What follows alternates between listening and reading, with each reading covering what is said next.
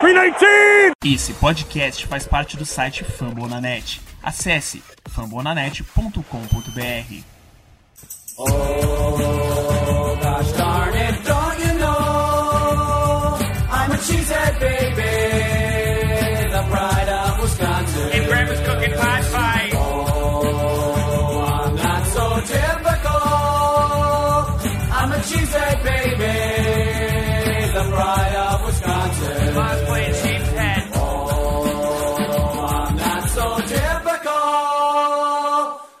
A cheesehead baby, the pride of Wisconsin. Jim Bob, where the hell's my bowling ball? Sim, amigos, estamos na off-season, né? E off-season também é tempo de podcast, não na mesma constância, não naquele mesmo esquema de todo final, toda semana, um novo podcast, mas eu acho que já acumulou muito assunto e muita treta depois de uma é, matéria né, bem sensacionalista, bem é, clickbait, né? E vamos falar sobre isso, vamos dar uma, falar um pouco sobre drafting e vamos falar também sobre as últimas notícias vindas da terra dos cabeças de queijo. A nossa mesa hoje estamos com Guto Edinger. Fala Matheus, fala nação. Estamos de volta e é quase atingindo a marca de mil seguidores lá no Twitter. Quem não segue, quem não segue a gente, aproveita e segue. E a gente está aqui para falar bastante de Packers, que aconteceram algumas coisinhas nessas últimas semanas aí, algumas, como o Matheus falou, desavenças, né? Algumas coisas aí, vamos que vamos. Também o nosso homem João Nunes. Fala Matheus, fala Guto. Cara, a gente ficou um tempinho sem podcast, a gente deveria ser mais disciplinado nessa daí. Acumulou até que bastante assunto para falar, principalmente nessas duas últimas semanas aí que deu uma, uma queimada legal no nosso time, né, num contexto bem geral. Mas também teve coisas boas que aconteceram, ah, inclusive no dia de hoje. E falar também do draft, que então juntou draft com polêmica de Aaron Rodgers e Green Bay ficou na, na, como assunto principal em muita, muito site aí, cara, de, de, de cobertura de futebol americano. Então tem bastante polêmica para tratar aqui hoje, para explicar para o pessoal que acompanha a gente. É, vamos, vamos começar porque o- os assuntos são, são muitos, né? É, a começar, né, vamos dar uma fechada na nossa, na nossa free agents, né?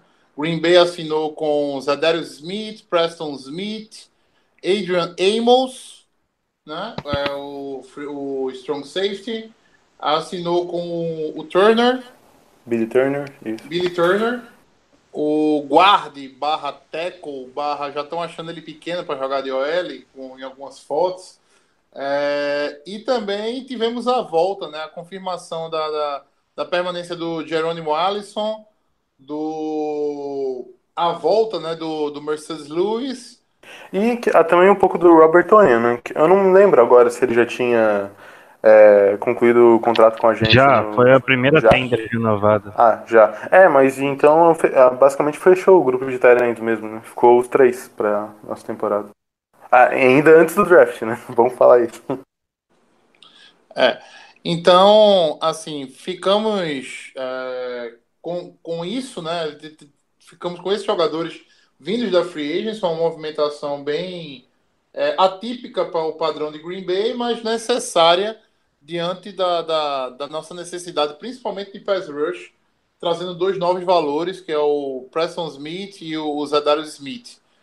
É, algum comentário de vocês a respeito do, do Mercedes Lewis, principalmente, e da renovação do Jerônimo Allison?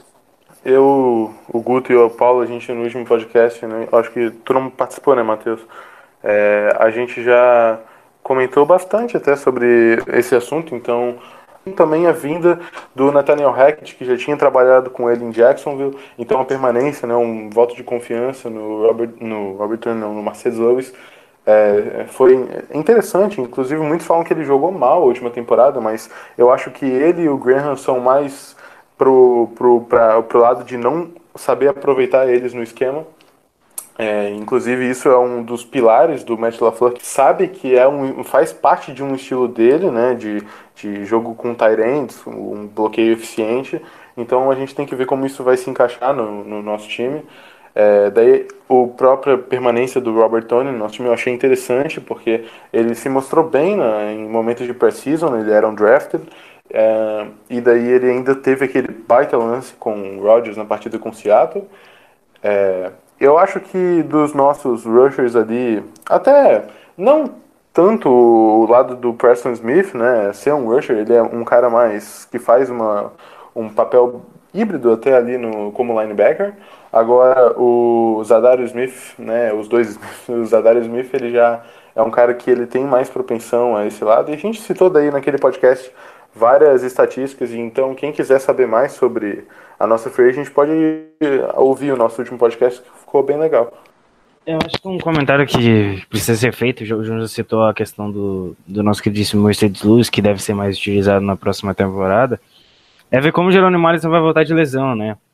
O contrato dele não foi um contrato tão alto assim, mais um ano, é, é a tender, até ficou um pouquinho alto se você colocar no geral, vai ser o início era para assinar por, dois mil, por um milhão quebrados e fechou por quase três. Mas enfim, eu acho que o Jerônimo Alisson se mostrou um cara com mãos muito confiáveis na última temporada.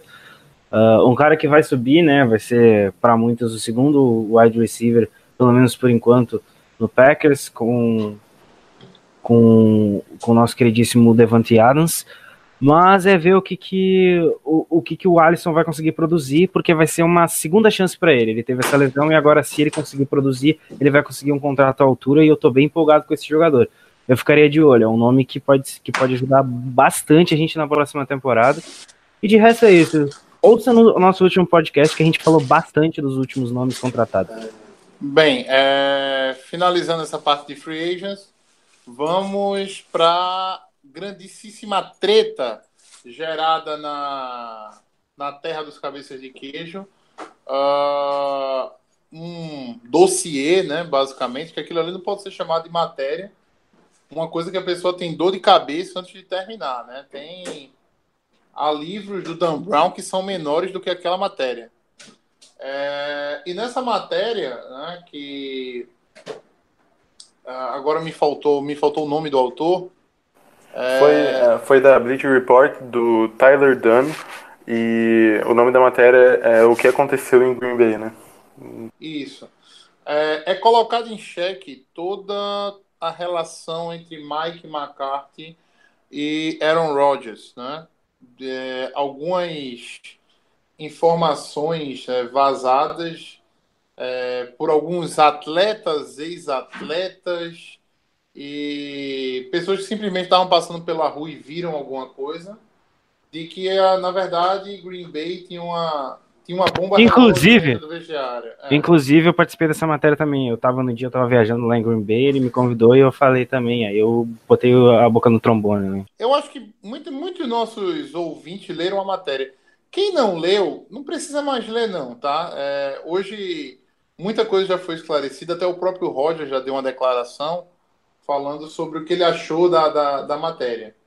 É, mas tem alguns pontos na matéria que assim o nosso ouvinte tem que aprender a filtrar né, determinadas informações antes de, digamos assim, cair dentro dessa assim dessa narrativa, né, dessa narrativa, né, dessa besteira que é a ideia de terra arrasada de que tudo se justifica, né?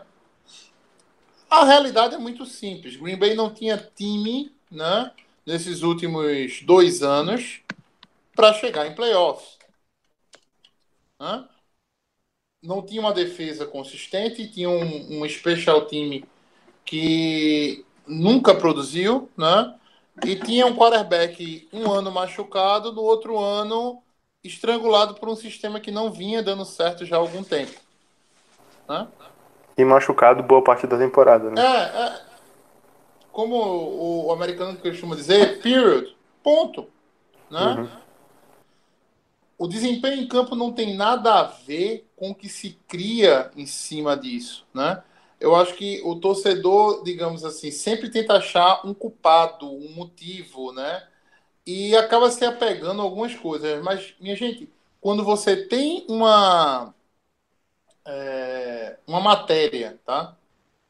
Que fala que um time profissional de futebol americano, o técnico dava uma ordem, o quarterback dava outra, né? E havia um conflito dentro do vestiário por conta disso e o time não jogava por conta disso. Isso, não, isso aí não acontece no futebol americano brasileiro. Quem dirá numa liga profissional como a NFL? Então, quando você vê certos tipos de argumentos, né, como esses, questione a matéria por completo, tá? Quando você fala sem merdas, provavelmente oito vão fazer sentido, mas não necessariamente vão ser verdade. Eu queria um pouco da opinião de vocês, porque é, é, é, essa, esse assunto foi um negócio que me encheu o saco durante duas semanas, pelo menos. Ah, eu acho que assim, é, essa matéria, primeiramente, foi foi cheia de é, pontos, mas foi mais relatos. Não, é, é complicado você colocar você colocar isso como uma matéria entre aspas. Porque, por exemplo, o Rogers foi a público hoje, deu algumas declarações. Antes disso, acho que 98% dos jogadores que jogaram com o Rogers foram lá e falaram: o cara é um bom companheiro de equipe, o cara é um bom líder. Inclusive o Michael McCarr falou isso. Então, é... e aí os dois jogadores que estão nessa, nessa matéria que foram citados, um deles é o Greg Jennings, que a carreira dele acabou depois que ele saiu de Green Bay, tô falando a verdade, e aí ele deve, ele deve estar hoje com é, como é que eu posso dizer, com aquele rancor do Rodgers. Então, pô, você pega um cara que tá com rancor. Eu posso, eu posso ter jogado com, vamos supor, eu joguei com Tom Brady e aí no ano seguinte o Patriots achou que não era bom eu renovar e para mim a culpa é do Brady, eu tenho rancor dele. Agora toda toda entrevista, tudo eu vou falar que é um companheiro de equipe péssimo e o caramba quatro.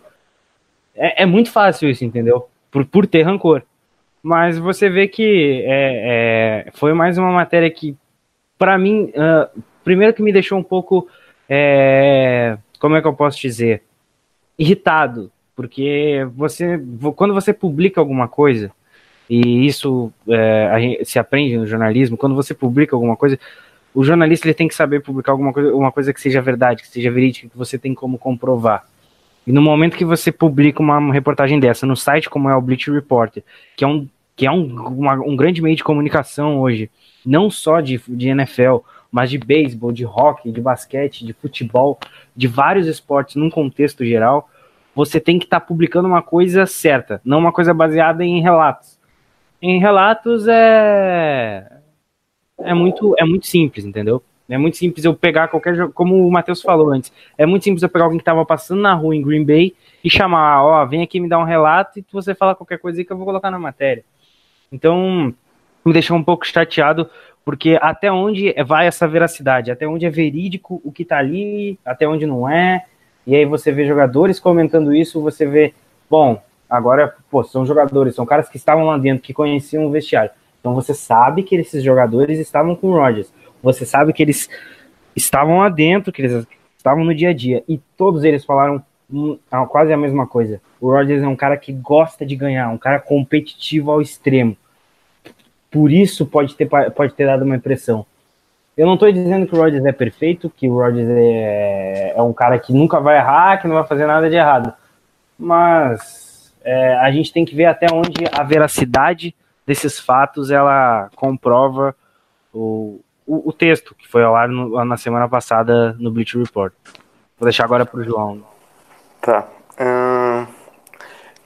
Esse artigo, na verdade, ele é bem longo muito longo.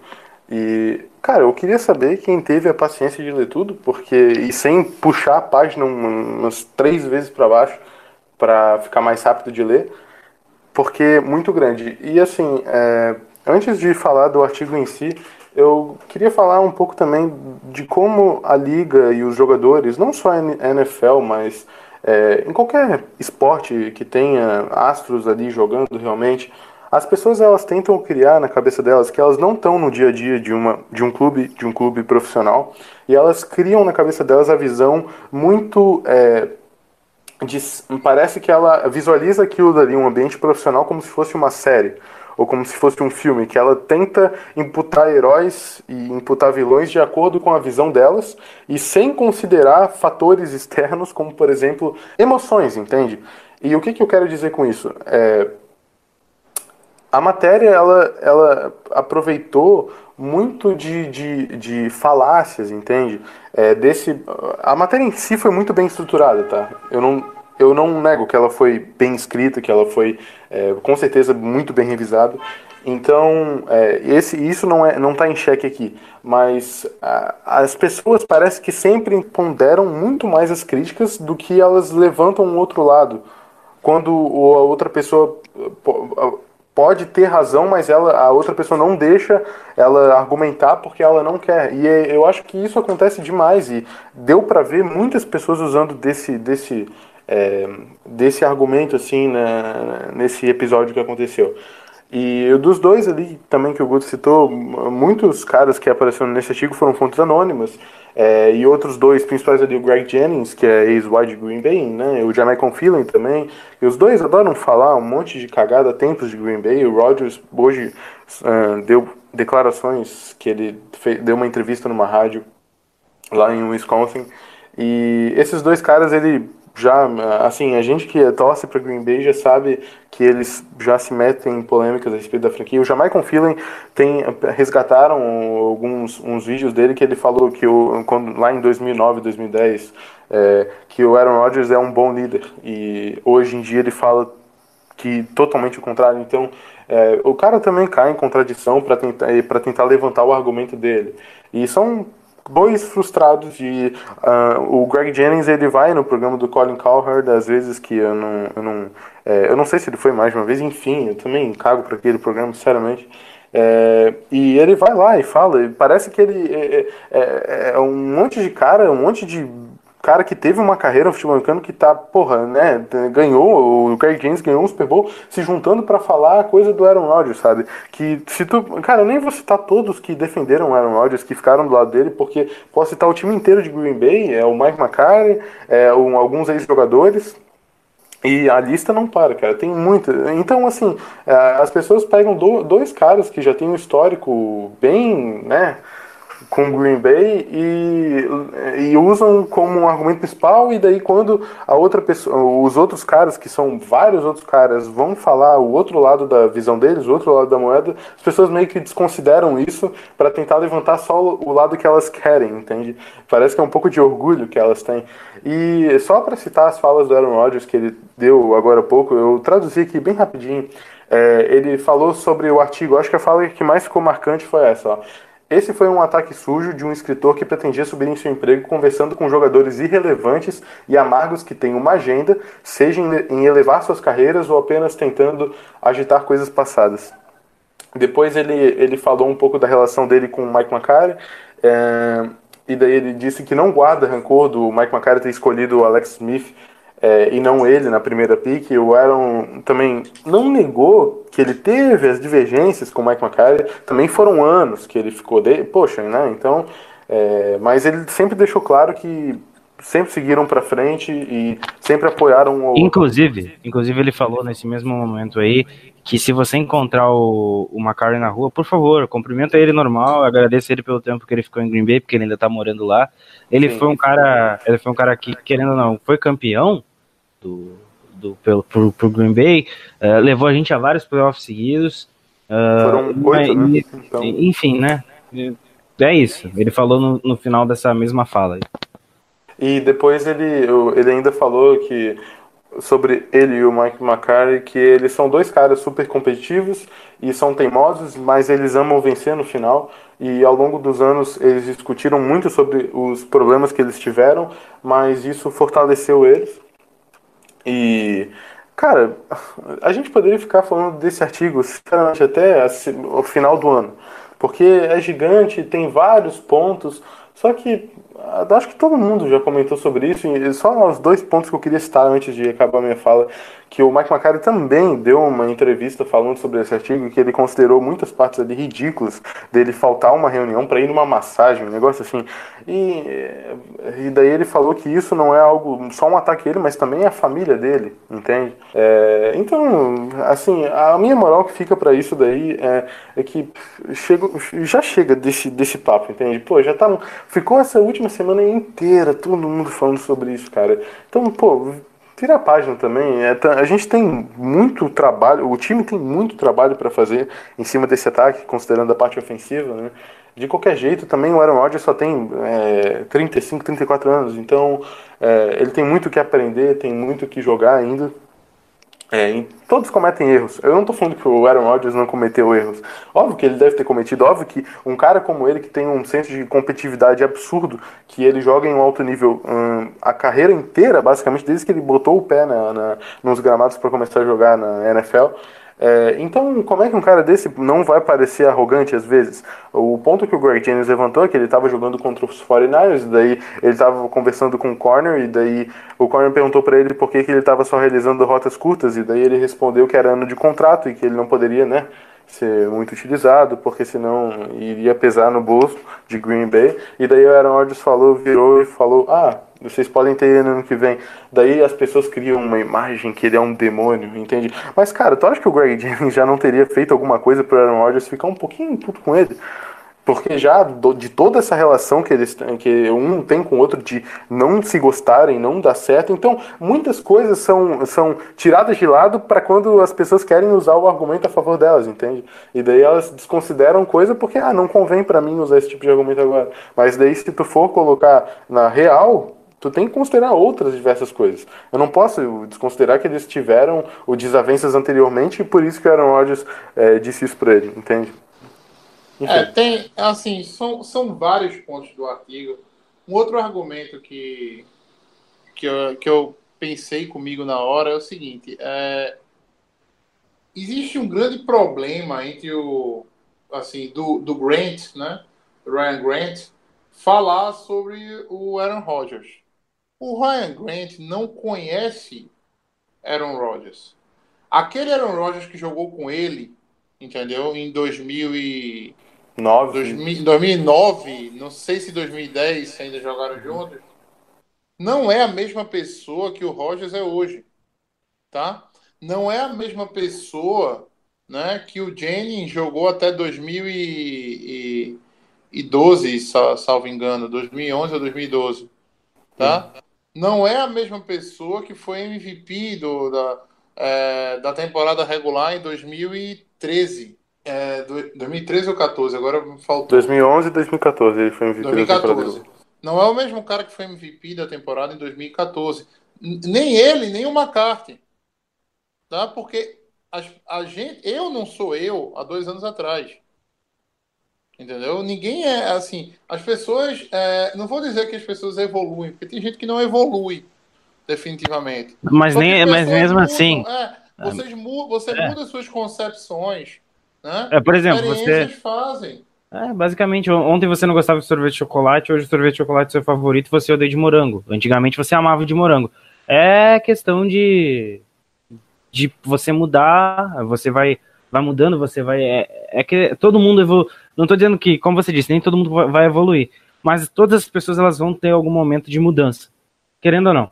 E às vezes para pior, às vezes para melhor. Então, o Rodgers de 2009 não é o mesmo Rodgers que foi MVP, não é, é o mesmo Rodgers que deu entrevista hoje. Exatamente. Então você justificar né, cenas de 2009, como é o caso do Ryan Grant, para explicar o vestiário de Green Bay na última temporada, ah, vá se fuder, velho. Né? Me faça um favor. Não tem nada a ver. O Grant não conhece ninguém que está dentro daquele vestiário ali, tá? Nem que quisesse conhecer, ele não conhece.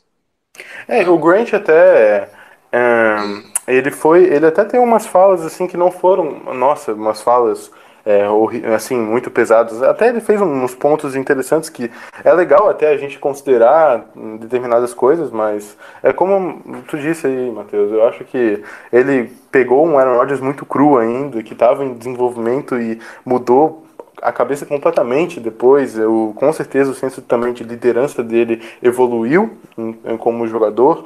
Enfim, é, não tem como ele julgar o Aaron Rodgers por aquilo que ele viveu com ele naquele determinado período.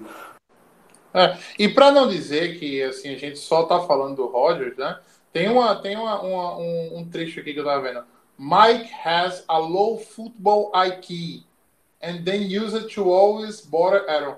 É, o, o Mike tem um QI de futebol baixo, tá? O Mike McCarthy. É, quando o Mike McCarthy jogou contra o New England há quatro anos atrás, né? E colocou o Kobe para sair, né? Como running back, sair fazendo rota de Kobe de, de fora, né? Ninguém chamou ele de, de, de gênio, né?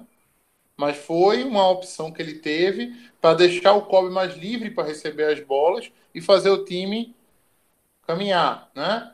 Quando o, o McCarthy, né, pegou um jogo contra Detroit, final de tempo de, de, de final do ano, da 17 rodada, Green Bay precisava ganhar, né, para ficar em para classificar para os playoffs e ficar não não ir para o wild card. Né? Quando ele botou o Lace para correr uma campanha todinha de um lado a outro, né? correndo contra com Sul, contra Ziguiança, né, contra uma defesa forte como era de Detroit na época, ninguém chamou o McCarthy de gênio também. Né? Então, não é porque o McCarthy saiu que ele também não presta, que ele não foi um grande é, treinador. Né? Óbvio, a gente concorda, a gente já concorda que há muito tempo que ele não, digamos assim, ele não se atualizou, né? ou ele não conseguiu, é, digamos, promover mudanças no jogo, é, no jogo que ele propõe ao time, ou na forma como ele treina o time, né, que se adaptou a uma NFL hoje que é nova também. Né? Uma NFL hoje onde você tem que ter, é, como é o nome?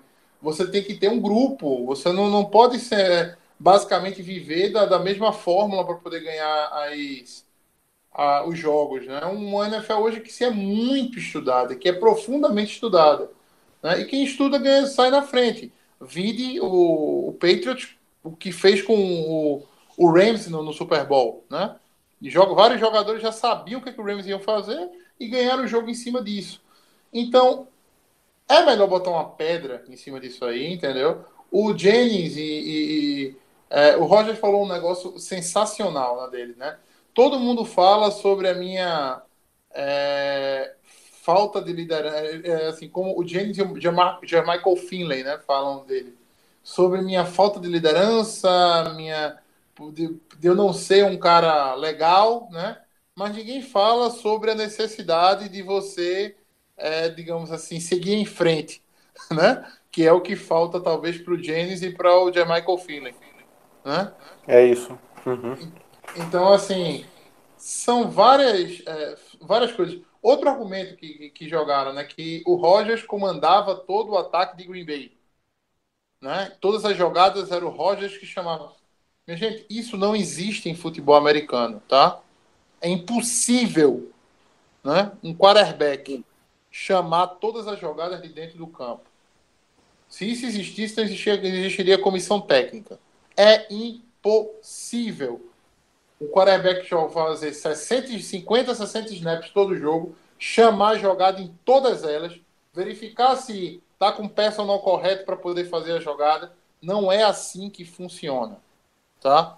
O Rodgers pode, sei lá, puxar uma campanha, entendeu? E nessa campanha ele chamar as jogadas que, digamos, ele já estava, é, ele se sente mais confortável, os jogadores se sentem mais confortáveis para aquele momento. Né? Como ele já mesmo disse numa entrevista, de que acha que na hora de virar um jogo, a primeira jogada é importantíssima.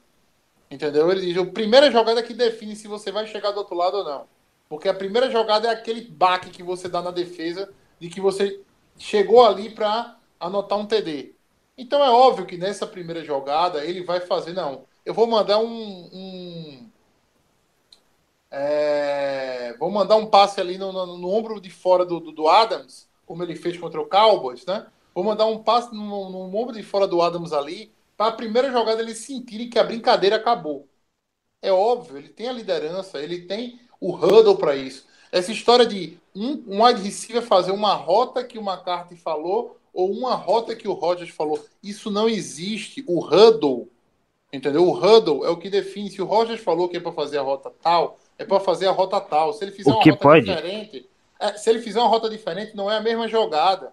Nenhum que- jogador vai seguir o que o quarterback, o que o- não, não vai seguir o que o quarterback falou, porque o treinador chamou outra jogada. Isso não existe. Não, o que pode acontecer é o seguinte: ah, o Macari fala para fazer uma jogada ahn, e o Rodgers vai lá e olha a defesa, lê e vê que outra jogada vai, vai surgir o efeito que a jogada que o Macari quer não iria fazer o efe- não iria causar esse efeito. Ou seja, o Rodgers vai lá e muda a jogada. O Rodgers tem total autonomia para fazer isso. A gente tá falando de um quarterback que vai pro Hall da Fama quando se aposentar. Então o Rodgers tem total autonomia para mudar a jogada na linha de scrimmage. É o diferente. Jared, o Jared Goff tem essa autonomia, tá? O Jared Goff tem essa autonomia. Qualquer, qualquer quarterback tem essa autonomia de mudar uma jogada. Pelo amor de Deus. O nome disso é audible. Não, não, é, só, não é só o velho. Todo, todo quarterback tem isso. Eu, jogando o Maiden, faço isso, pô. Então, assim, é, é, é muita, é, muita tormenta, entendeu? Para pouca água. Né? É, é fazer tempestade no copo d'água, basicamente. É, é muita tormenta para pouca água, na verdade. Então, é. isso. E você, você quer conhecer o Rogers, entendeu? Não para para ouvir. é, Não para para me ouvir, não para para ouvir o podcast, entendeu? Não para para ouvir é, matérias de, de, de insiders americanos, não. Pega, vai, entra ali no The Players Tribune, né? Que é um, é um, é um, um site bem legal. Que, é, que são jogadores lá. que postam as próprias matérias. assim. Exatamente, Sim, isso. É, é a opinião dos jogadores que estão lá dentro de campo falando sobre o, o, o jogo, tá? E dá uma olhadinha no do Davante Adams, tá? E faltou agora o nome do cornerback de Minnesota, é... Xavier Rhodes. o Xavier Rhodes, tá? Olha Ele listou pra- sete, é, joga... os sete melhores jogadores da divisão. E o Rodgers é o primeiro. Exatamente. E ele acha o Rodgers o primeiro. Mas o do Davante Adams, vê o que, que o Adams fala lá sobre um, um jogo dele com o Rodgers, né? Que ele pega, é, o Rodgers chama uma jogada, ele sabe que naquela jogada o Rodgers quase nunca olha Inclusive- pra.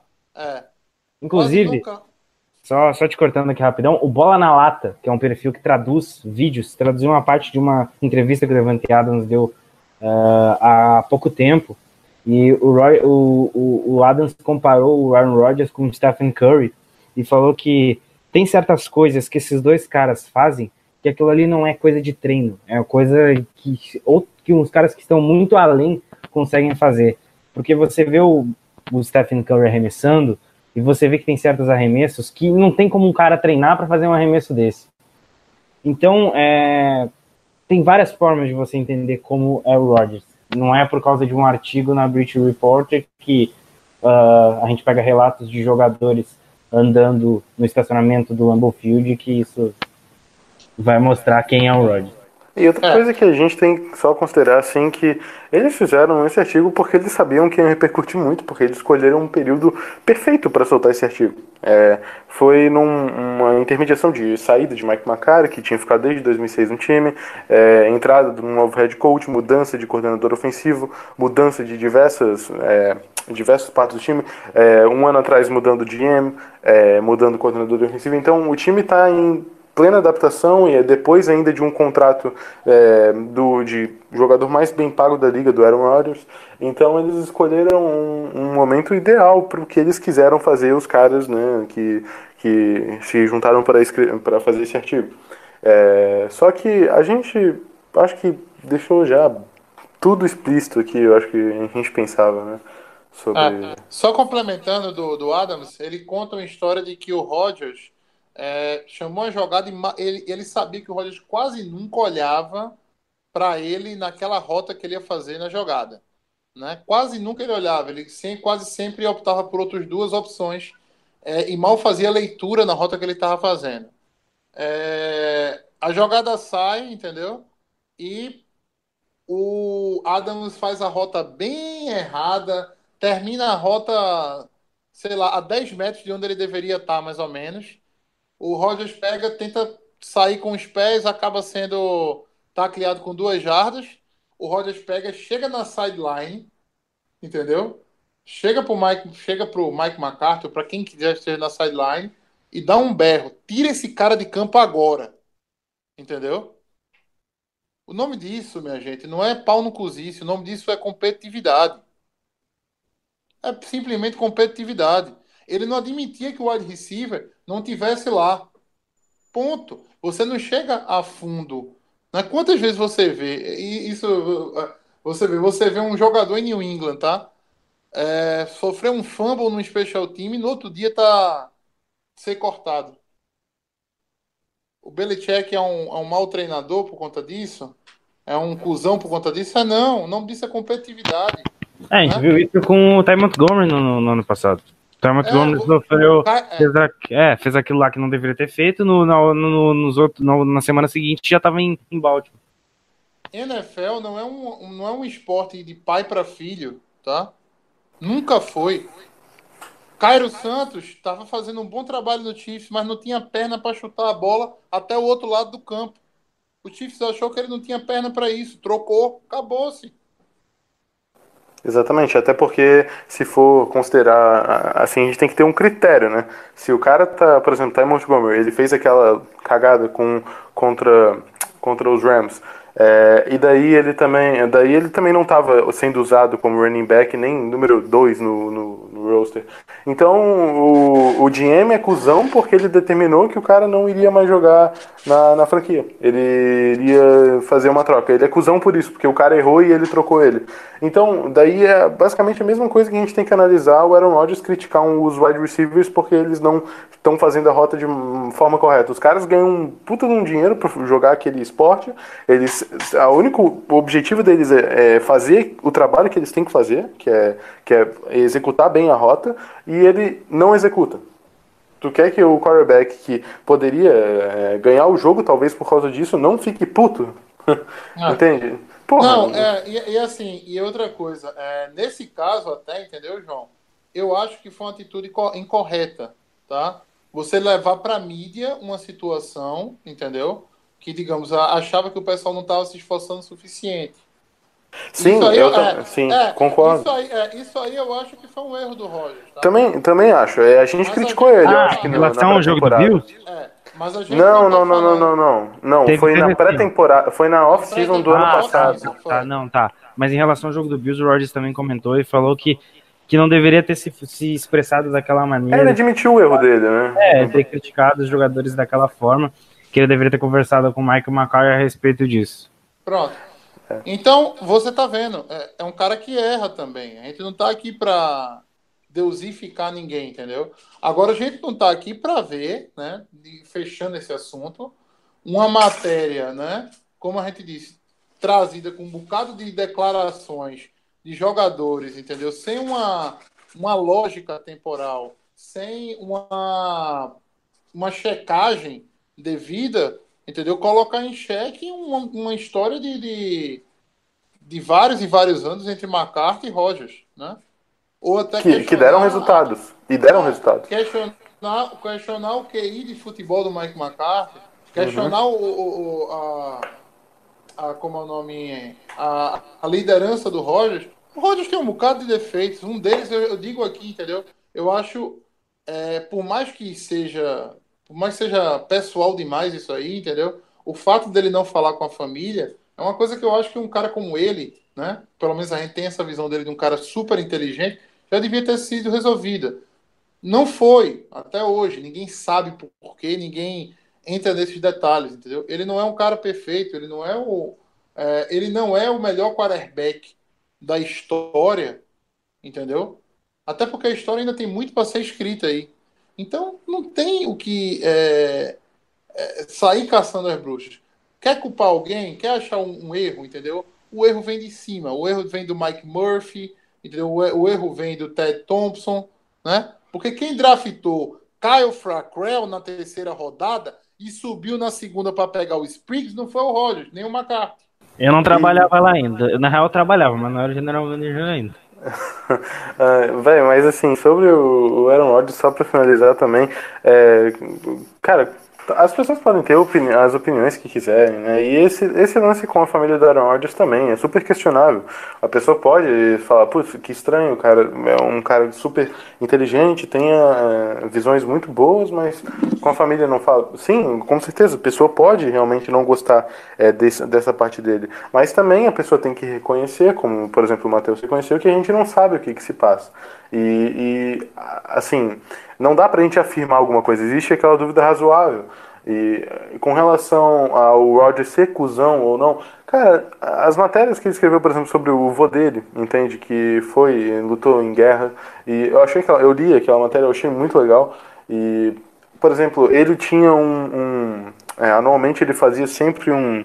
É, lá em Wisconsin, um encontro com crianças com câncer é, e ele arrecadava fundos, e sim, ele dava, né, ajudava com cheques e tal, as famílias, e eu não me lembro qual era o nome, mas isso acontecia, acho que em 2012, por aí, eu não sei. Eu, eu tinha pesquisado sobre isso. Tem vários vídeos no canal do Aaron, Rodgers, do Aaron Rodgers no YouTube que não tem quase nenhuma visualização, até pelo que ele faz, que é, pelos números que ele tem nas redes sociais, que ele vai visitar é, crianças é, com, com problemas na família, é, com problemas de saúde, e ele joga futebol americano com elas, enfim. E isso eu acho que foi até uma, uma coisa depois que é, a, aquela empresa que ele faz o, as propagandas, que eu me esqueci. Só complementando, você está falando de fazer, de ser um cara que ajuda bastante. Tem também a questão do Haha indo a público. A gente sabe como o Haha saiu, foi trocado, escolha de quarta rodada, ele não vinha bem. E ele falou, logo após isso aí, ele foi lá na rede social dele e falou: Olha, cara, vocês estão, vocês estão equivocados, o Rodgers é um excelente líder em relação a isso. É um, um ótimo cara de grupo. Então, e ele era da defesa. exatamente, exatamente, exatamente. O Haha era da defesa. Esse, esse é outro ponto também.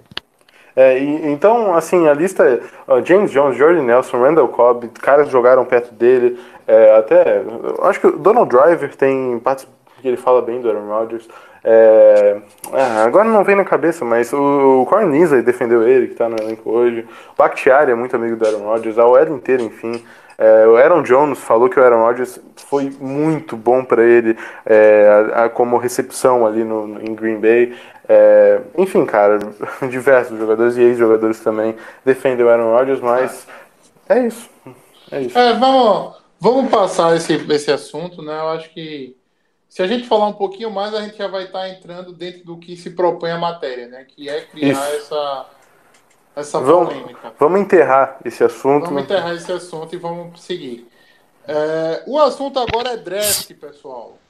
Só antes de você falar draft, é, você falou enterrar.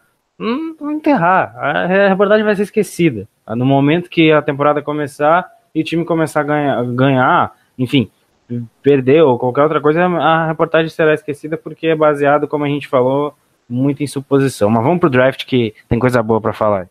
Eu acho que esse é o draft menos, uh, como eu posso dizer, pode ser que assim, daqui a uma semana ou duas a gente pense diferente.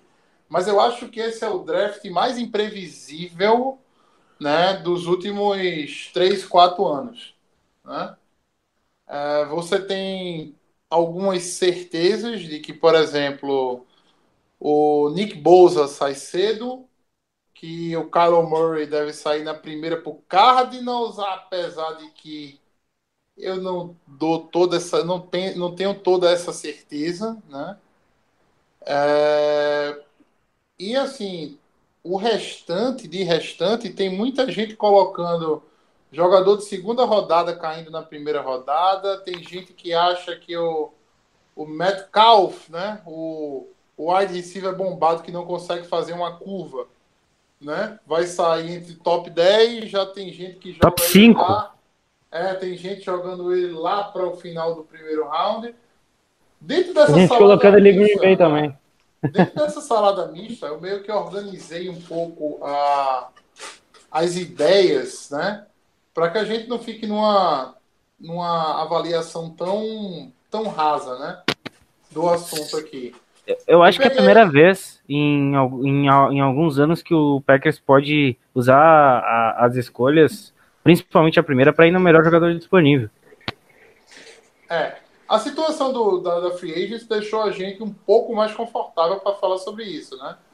A situação que a gente tinha antes da Free Agent era que a gente não tem ninguém para o pass rush, a gente precisa de um pass rush para ontem, né? E de Ah. dois safeties, né? É, de dois é, dois safeties. De dois safeties. Eram dois pass rushes e dois safeties para ontem. Agora, a situação que o Green Bay se encontra é que, em relação a buracos no elenco, né, buracos que eu digo assim, eu não estou falando de, é, de melhorar a posição. Melhorar você sempre pode. Mas em buracos no elenco, o Green Bay hoje precisa de um free É, se você- safety. É, É, um cara pra jogar do lado do Emerson. é, de um, hoje precisa de um, um free safety. É que assim, é relativo isso, porque o Emerson, ele também jogou muito boa parte da carreira dele de free safety, ou de strong safety, mas ele pode jogar nas duas É, posições. mas- Então precisa de um Mas, safety. é, não, não, a gente, ele, ele é um strong safety. Né? Ele não, eu não consigo ver ele como, como free safety, não. Ele é um cara muito, muito duro, né? Assim, para jogar vasculhando Muito físico. campo só. É muito físico. Isso é sensacional. Entendeu? Ele lembra muito, dado as devidas proporções, o Chancellor. Né? Dado as devidas proporções. Olha lá, não tô, não tô querendo dizer que ele é o próximo Chancellor, não, pelo amor de Deus. Porque ali era um Não, não, não. Pera aí, gente, pera aí, gente. É, é, não é, não é Não vamos interpretar, não vamos, não vamos interpretar errado o que o Matheus disse. Daqui, pô, Legion of Boom em Green Bay. pô, então- Não, a gente tá- ele só tá comparando o estilo de jogo, ele não tá falando que o Ken Não, não, Chancellor sim, sim. é o que o, o é joga no mesmo nível do Ken Chancellor. O Ed Ramos é um bom safety, diria até um ótimo safety, vem muito, vem uma crescente muito grande e é, assinou com a gente por um preço fantástico, mas ele não é o Ken Chancellor. Fim de É. papo. Então vamos lá. Se a gente fosse começar hoje o time de Green Bay, você teria, né? Na linha ofensiva, Bakhtiari, eh, Lane Taylor, uh, Corey Linsley. Ali na, na, na posição de guarda, você teria Justin McRae ou então o Turner. né? Acho que Billy Turner, né? Seria o Billy titular. Turner, é, ou, ou, ou Justin McRae. E na direita ali você teria Bulaga, também pode ser o Turner, ou pode ser o Spriggs também. É uma linha é, que vocês imaginam, ah, com essa linha aqui eu não consigo é, chegar no, no- no- no- na pós-temporada? Se fosse, se fosse igual o Madden, que dava pra desligar as injuries, dava. Mas. né? É, com, com as injuries você sempre tem dúvida, mas é uma linha que precisa. Você precisa desligar das injuries. Sigamos. Mas enfim, é, você precisa de alguma coisa absurda nessa linha ou essa linha aí dá pra você jogar? Dá, na minha opinião. Não, e tem mais Ah. adição do Cole Madison agora, que pode vir a virar starter, e é um cara que tem um certo piso, que pode né? É, o Cole Madison, desculpa, que, que é um cara que tem um certo piso e que pode ser um cara seguro na linha e se, É, se manter se saudável. você, se você não, não, não lembra dele, ele é o cara que foi draftado no ano passado e não se reportou ao time porque estava de luto. Né? Então, esse é o Cole, o Cole Madison reportou-se ao time esse ano e vai fazer a pré-temporada com o Green Bay. Pode ser até que não fique entre os 53, tá? Não, foi um cara draftado na quinta rodada, né? Então, assim. Ser bem sincero, ah, acho muito difícil ele não ficar. Mas então, mas é que daí a gente também tem que considerar que naquele ano que ele foi draftado na quinta rodada, até tudo bem, eu também achava difícil ele não ficar porque ele era um bom talento, mas considerando que ele ficou uma, temporada inteira parado, 10 meses sem jogar, entrar no campo, pelo que a gente sabe, bom, eu ainda confio bastante no potencial dele e eu acho que ele já, É. pô, ele, assim, foi mu muito, fiquei muito feliz de ele ter realmente é, tentado dar o próximo passo para continuar, para começar a carreira dele na NFL. Mas é não dá pra contar, né? É uma aposta. né? Não, é, e assim, não é uma. uma não tô dizendo, não é uma necessidade. Mas vamos lá. Aí a gente vai para a questão de running back. Você tem hoje o, o Aaron Jones. Jones e tem o, Jamal e tem o Jamal Williams. Né? Que assim, eu ainda acho que a gente precisa de mais alguém ali. Né? Eu achava até que na Free Agents podia vir alguém. Mas se você tiver os dois para começar o ano, não tá ruim, não tá errado. Né? Você tem Aaron Rodgers de quarterback, você tem Davante Adams consolidado como o wide receiver 1 de Green Bay, né? fazendo um bom trabalho. Você tem o Jerônimo Alisson, que renovou e tem uma, tem, tá demonstrando ter uma química legal com o Rodgers, né? E você tem alguns bons prospectos, como o Jay Kummerow, como Equanimous St. Brown, como Marcus Scantling. Scantling, né? E, no, E no- o Jamon Moore, que tá É. treinando bastante nessa, nessa pós-temporada para tentar é, voltar bem na próxima, que ele não Isso. foi tão bem na sua temporada de rookie. A gente se acostumou a ser sempre um corpo de wide receiver muito bom. Quando a gente tinha Adams, Cobb e Nelson. Quando a gente tinha. Jordan Driver Nelson e com Jennings. né? Então, É. assim, mas há times que têm a realidade de ter um bom wide receiver e alguns outros ok. Né? Não, não é nenhum absurdo. Mas, assim, você tem um time para começar. É óbvio que a gente sente falta do slot ali, né? A gente deve sentir a falta do Cobb no slot, apesar do Cobb não ter não, não, não vir jogando bem, né? Há um certo tempo.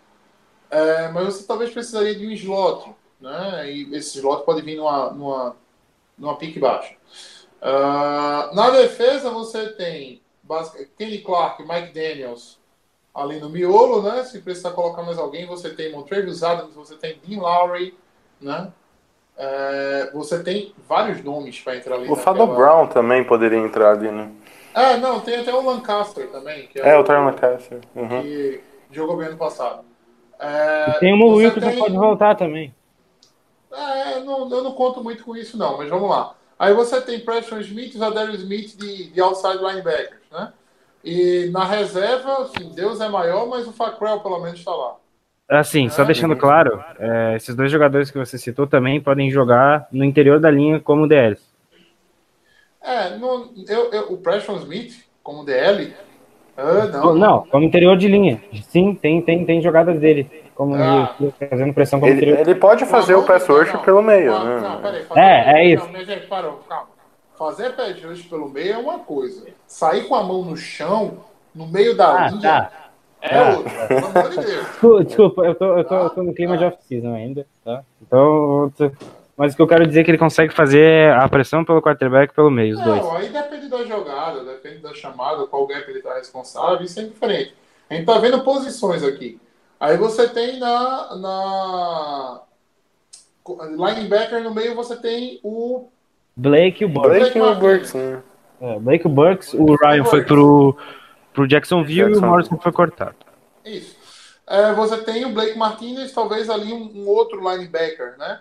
Para acompanhar o Blake Martinez. Se bem que Green Bay joga muito com só um é, linebacker ali no, no Ele meio. joga Né? com 5 de backs. Isso, é. Bota três DL geralmente em um só, em um linebacker.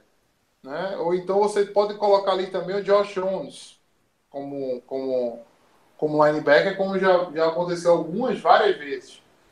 É, na secundária você tem Kevin King do lado, uh, Jair Alexander do outro, você tem o Amos lá atrás, você tem ainda Tremon Williams, que pode fazer free safety, mas não é o assim, não é o que eu quero. Ah, já foi confirmado que vai jogar de corner. É, Ah, sim, né? É. Você tem Tremon Williams, então você pode botar o Jair para o slot. Você tem o Tony Brown, que todo mundo acredita que ele vai crescer de um ano para o outro. Você tem o, o é, Josh Jones. eita, Josh Jones, não, tô falando o Josh Jackson, o, Josh Jackson. O. Josh Jackson. Também que é um cara de segunda rodada que não, não foi tão bem no primeiro ano, mas todo mundo acredita que ele é um bom, pode ser um bom ball hawker. Inclusive, a- a- havia gente que achava que ele podia jogar de free safety também, pela característica. Então, aquele negócio, Green Bay precisa de reforços para ter um elenco. Mas Green Bay não tem nenhum buraco né, gigantesco. E isso deixa Green Bay muito tranquilo para, na posição 12, fazer a escolha pelo melhor jogador que ele acha que deve fazer. É, eu estava vendo uma, uma matéria o- sobre o. falando com o Gentleman, o Ge- Gentleman, que é o. o cara do. o ge- o general manager do Giants. Né? E muita gente perguntando por que ele não foi de quarterback na, na, na escolha do. Do Bar- do, do, Bar, do Barkley, né? Que assim, hoje gente pode dizer que ele acertou bastante. O cara, o, o Barkley, para mim, é o futuro da liga na posição de running back. E ele falou que, olha, quando você pega uma, uma pique, e olha que ele faz merda pra caramba, tá? Ele também erra muito como general manager. Mas é. back- assim, é, vamos lá. Mas o. Ele diz o seguinte: quando você tem uma pique baixa, você tem que olhar para o quarterback e dizer: caramba, eu consigo ver esse cara com uma jaqueta dourada. Entendeu? Esse cara aí vai ser um Hall of Famer. Hall of Famer, no caso. Então, assim, Green Bay tem que ir nessa posição 12 atrás de um cara Hall of Famer. Um cara bom, que um cara que a gente saiba que vai fazer o trabalho. É óbvio que se você pensar a longo prazo, né, ter um Tyrande como o TJ Hawkinson é uma ótima é, aquisição. Né? Se você vai perder provavelmente o Graham daqui a um ano ou dois, né? E você precisa de um cara que tenha um perfil de Tyrande, mais Tyrande mesmo, não ser o recebedor alto que o Graham vem sendo nos últimos anos na liga. É óbvio que se você pensa no contrato do Martinez mais à frente, talvez fazer um Devin White, um Devin Bush uh, sejam boas opções na, na, na opção 12. Mas o Green Bay tem que trabalhar com o que melhor tiver disponível na posição 12. Ou se não tiver certeza disso, tentar um trade down. Exatamente. Trade down é uma opção muito viável nessa, nessa, nessa pick 12 aí. Eu não descarto, tá, gente? Vocês que estão ouvindo aí, é capaz da gente esperar mais um pouco de novo, como foi ano passado e retrasado. Mas se vier alguém dando pick de primeira rodada do ano que vem, é, é, é abraçar, porque às vezes até não vai ter uma, uma need tão, tão gritante ali. E, por exemplo, se a gente precisar, a gente precisa de um. Precisa, entre aspas, de um cara para jogar do lado do, do nosso queridíssimo Adiamos. O, os safeties cotados do draft são tudo escolhas de final, de primeiro round, para início, início, e até você vai ter alguns jogadores saindo em medium round ali, final de segundo round, início de terceiro.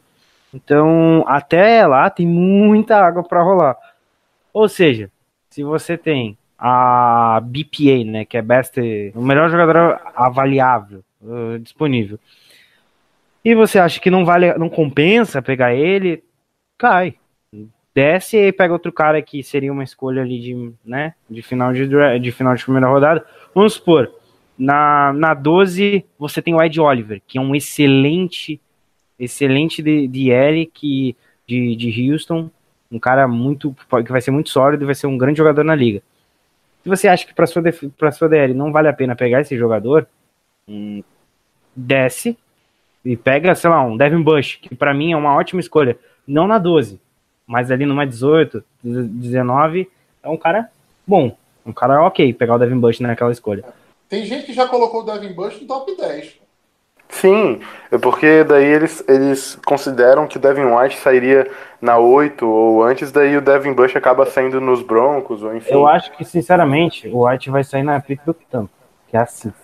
É, tem, mas eu já vi muita gente colocando Ed Oliver na 5 também. Cara, é, o, o draft é complicado. Os mock drafts atualmente eles são mais o clickbait, né? De a gente pegar ali e ter uma surpresa que a gente não espera na nossa cabeça, mas.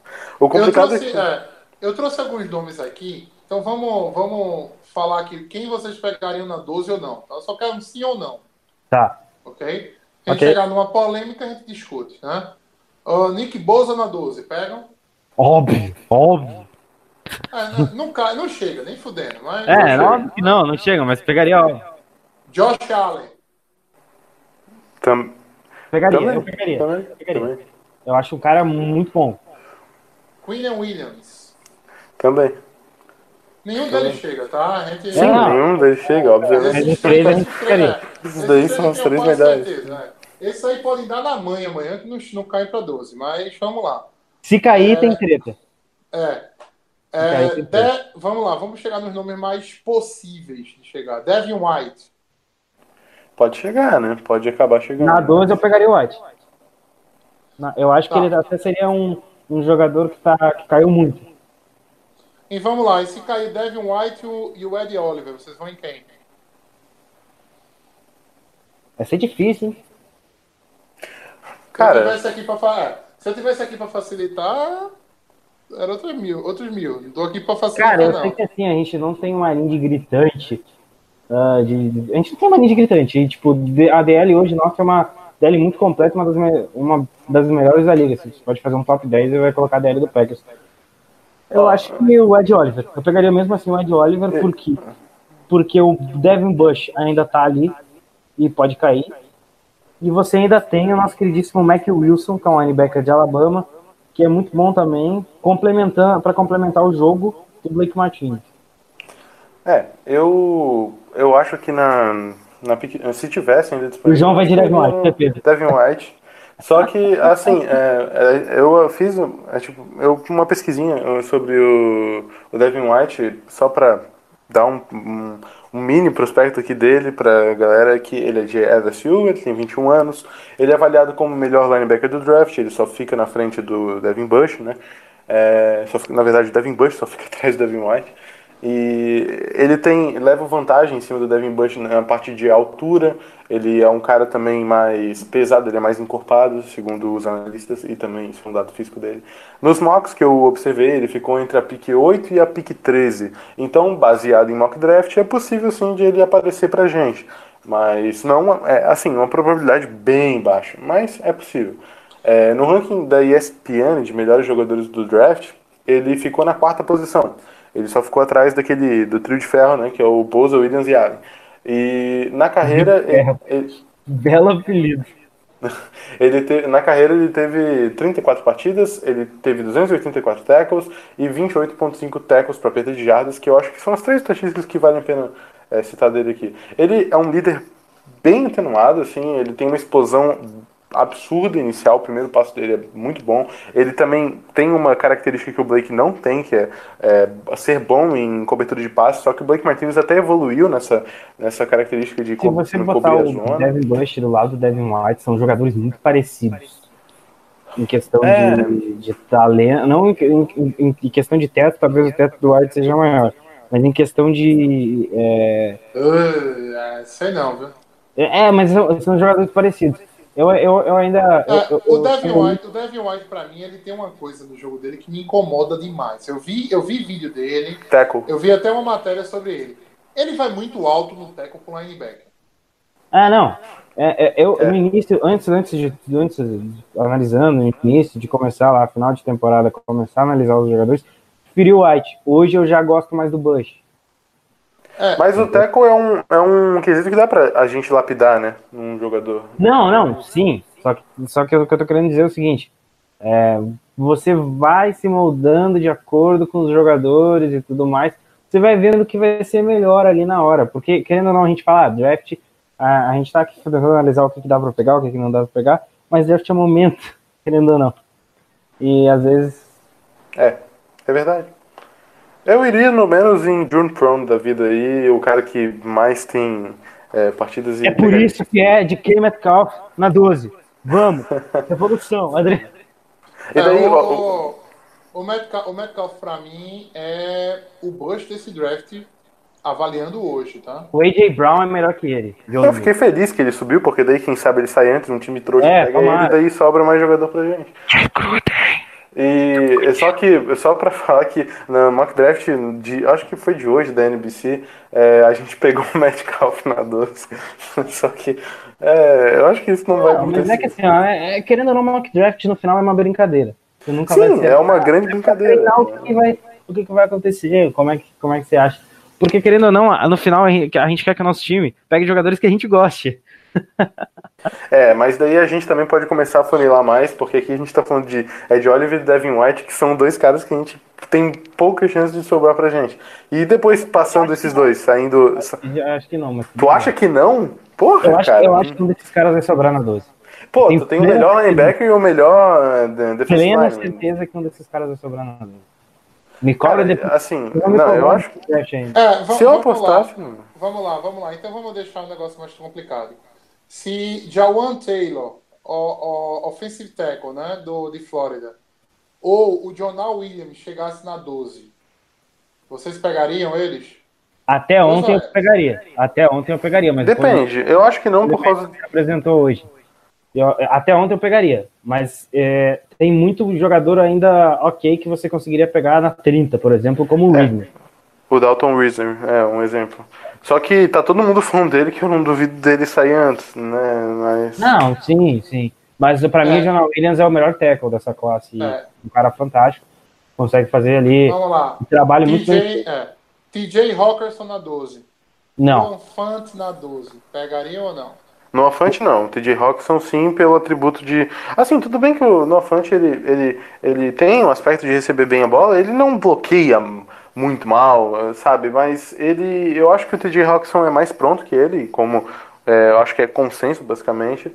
E na 12, se a gente pegasse ele, eu não iria triste, assim, dormir, entende? Eu iria ficar, não. eu Não, acho que que- é um cara que é um, é um, bom, é um bom fit pro LaFleur nesse novo esquema dele, entende? Eu acho que a gente vai precisar de um cara como, ele, pensando principalmente no aspecto que daqui a um ano a gente não vai ter mais Lewis e talvez nem Graham, então a gente vai estar sem Tyrande e ta- talvez o Robert Tony evolua esse ano, a gente tem um cara que sabe correr bem rotas, como ele pode ficar um, um, um Tyrande focado nesse aspecto, que ele não bloqueia, e o, um TJ Rockson, que é um, um cara versátil, ele bloqueia, faz tudo, é, usa como fullback também quando precisar, enfim. né? mas, eu, mas eu, eu, não acho ruim, tá? Pegar na 12, ah, pegou o TJ Rockson. Ok. Sim, só, só- tu não acha só o melhor, né? Mas. Pra... Não, é, eu não acho a melhor escolha. Mas mesmo se você pega o TJ Rockson na 12, eu acho mais segurança do que pegar o de, de K Metcalf na 5, vamos supor. Tampa Bay vai lá e escolhe o Metcalf, do nada. E aí a gente na 12 pega o TJ Rockson. Eu sei que pelo, é, é, ah, você não vai ter certeza até o jogador entrar em campo. Mas você vê que o TJ Rockson é um cara pronto, é um cara que vai entrar na NFL e vai render ali, seja ó, 10 temporadas, ele vai estar na liga. E é como o João falou, o cara bloqueia, o cara recebe, e a gente precisa de um talento assim. Eu, eu adoraria pegar ele na 30 se estivesse disponível, mas eu não sei se vai estar. Então, às vezes, vale a pena pegar o cara na, na, na 12. Existe, Ou até, ou, até, é, ou até fazer o trade down. É, existe uma coisa em draft que é o seguinte: existem determinadas posições, entendeu? Que você que você pode ter o melhor jogador da história à disposição ali. Você não pega abaixo, entendeu? E historicamente, Tyrands é uma delas. É uma delas. Ah, quando Detroit pegou aquele Tyrande que hoje está no no no Colts, o putz, agora faltou o nome dele. Eric Ibron, porra, apareceu Eric assim. Ebron, claro, o Eric Ebron. Quando pegaram o Eric Ebron bem cedo naquele draft, todo mundo ficou, caramba, um Tyrande aqui, né? Ah, ele é muito bom tal. E o Eric Ebron até hoje, esse ano ele tá mostrando um bom trabalho, fez um bom trabalho, né? Mas assim, o tempo que teve lá em Detroit, né? É, é complicado. Tyrande não é uma coisa que você drafta, entra no primeiro ano e joga, não, viu? Tyrande é um negócio que se, se evolui, assim, se trabalha, não é um plug and play, né? Sim, mas também tem que considerar que esse draft, especificamente pra Tyrande, é um draft muito bom. E muitas pessoas consideram o Hawkinson um baita prospecto, né? Mas é aquele negócio, Tyrande não é uma coisa que chega pronto na NFL, não. O, a exigência Sim, física sim, de, é, claro. a exigência física de bloqueio na NFL, a exigência física, é, a capacidade de catch, entendeu? Na, na NFL que se, que se pede é bem diferente da, da do, college. Né? Ah, então, assim, é complicado você chegar e colocar uma pick, do, uma, uma pick 12 no TJ Hawkers. Entendeu? É, em uma situação de um draft comum, onde você não tem bons talentos como Noah Fent, TJ Hawkerson, Irv Smith, né? Eu jamais perguntaria um Tyrene um Tyrene na 12. Tá? Da Ah, sim, mesma mas é que- como- não, então, mas é que- como eu também não pegaria um running back na 12, a não ser que o cara fosse muito bom. Mas é Fora que daí aqui eu não considerei muito. É, é, é, tá em outros caras disponíveis depois. É a questão de considerar todas o- as realidades possíveis. Se TJ Rockson tivesse na 12, pegar ele ou não. Entende? Eu não pegaria ele como a primeira opção pra mim, mas se a gente pegasse, eu não iria ficar triste, entende? É, eu acho que é, faz sentido baseado no LaFleur e na, na- no, enfim, no que ele quiser projetar pro ataque. Mas não seria a minha escolha, um assim. Já foi, já considerei, mas não mais. Existe algum outro nome que vocês querem ver na, na ou você gostaria de ver na pick 12 Green Bay? Brian Burns. Brian Burns é um bom end. É, eu acho que muitas É, é pessoas, rápido. devido, devido é, a, né, a chegada dos nossos rushers de dois caras, é, acabam esquecendo que, cara, ainda assim, a gente não tem um, um deft tão bom assim de, de, de, de Ed, não. A gente até é pena, porque se, se por exemplo, é, e também considerando que tu tenha um Preston, um Preston Smith, ele não necessariamente vai ser um rusher é, 100% do tempo, até porque ele é um cara versátil, ele não tem a capacidade que tem um, talvez o, o Zadarius Smith. Então, pegar um, um edge para complementar e talvez um cara desse que, segundo, agora eu me esqueci o site, acho que é, o The Ringer colocou ele como sexto melhor prospecto é, para esse draft, assim, só ficando, só ficou atrás dos, do Ed do Nick Bosa e daí também o, o Josh Allen, né, linebacker, ficou na frente dele. Depois era ele. E ele é um cara que eu acho que sobra pra gente hum, na 12. Eu não ficaria triste da gente pegar ele também não, porque é uma posição importantíssima, cara. Não, você tendo, você tendo mais de um jogador É, tem, pressionar é, o tem, quarterback. tem alguns. é, tem, tem muitos edges é, muito bons nessa, nessa classe. né? Você tem o Monte Sweet também, Sim. que ninguém sabe se chega na gente na 12. Tem o Rashan Gary. O Kenny Farrell também, que eu não gosto muito, mas tem. É, o, o Farrell é, um, é uma situação diferente. O Farrell caiu um bocado, né? Todo mundo achava o Farrell talento de primeira rodada de top 5, né? E hoje É. o Farrell, pelo menos no meu ranking aqui, aparece como o vigésimo melhor. Então, Jogador. mas é que ele nunca tinha subido, subido pra mim, assim, sabe? Eu nunca considerei ele. Eu já assisti alguns jogos de Clemson quando ele jogava, mas é um cara que eu acho que ele é um pouco preguiçoso, sabe? Eu não, não, não me atraiu muito. É. E outro cara. Que- É, Ah. e outro.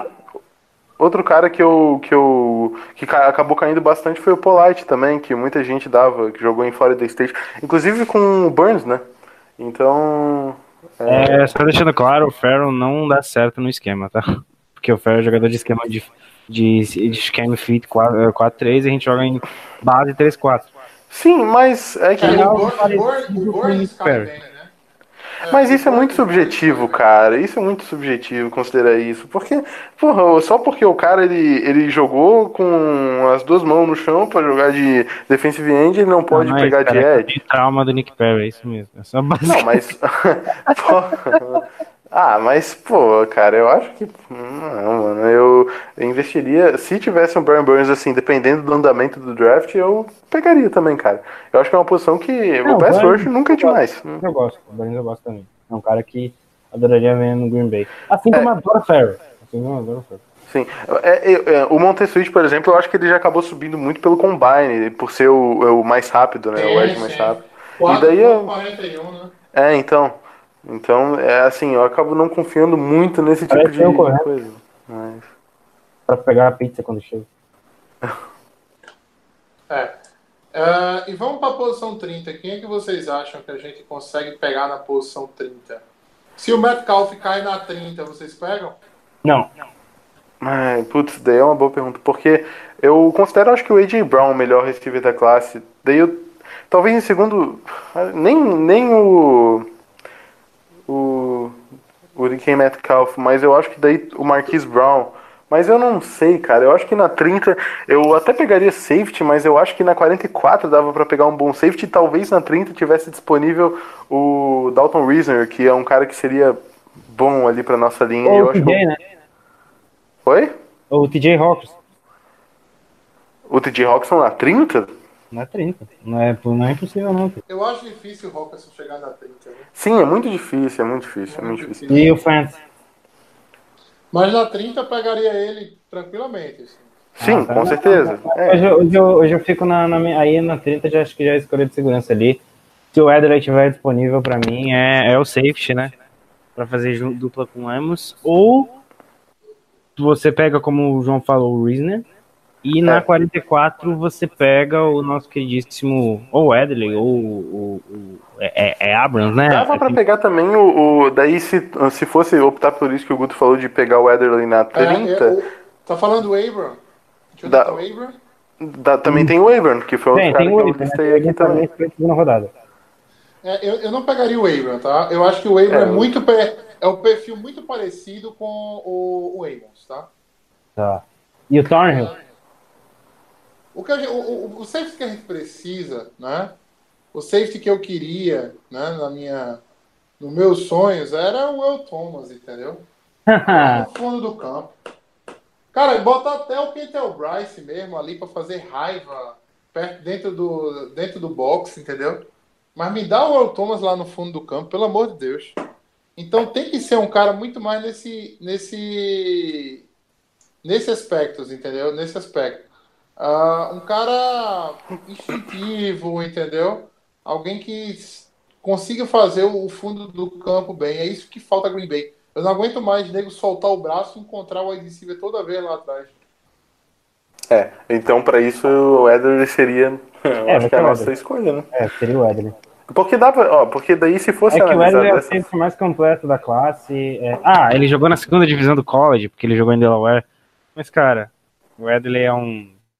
É um cara ali que vale, vale muito. Ele não fez partidas ruins contra, Não, né, contra não. pessoas. A Então, culpa não é dele, essa universidade.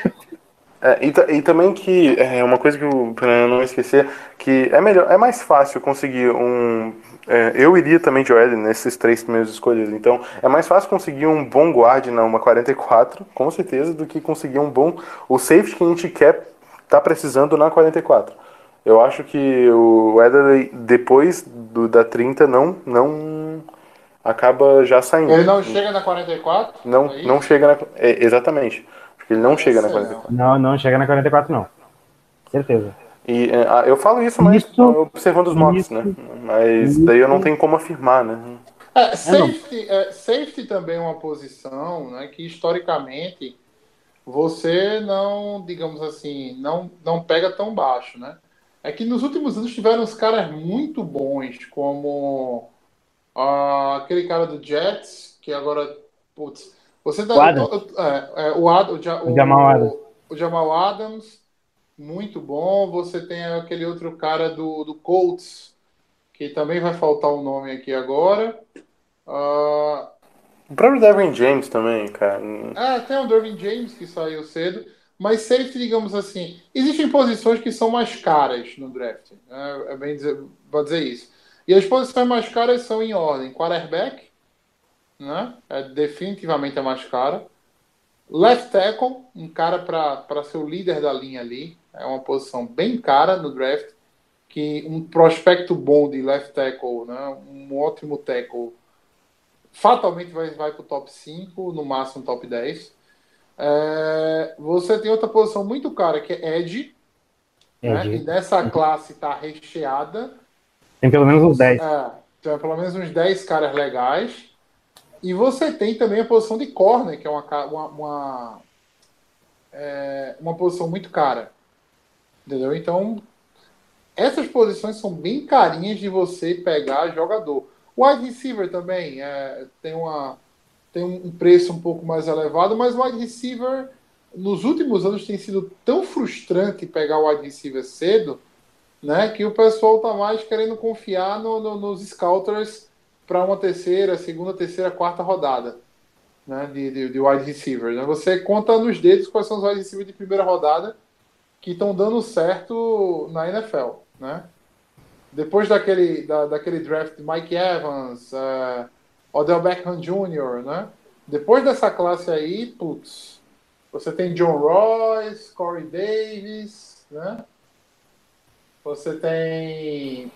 Jogou até, fez até alguns touchdowns agora por- pelo Falcons, o, o Ridley, né?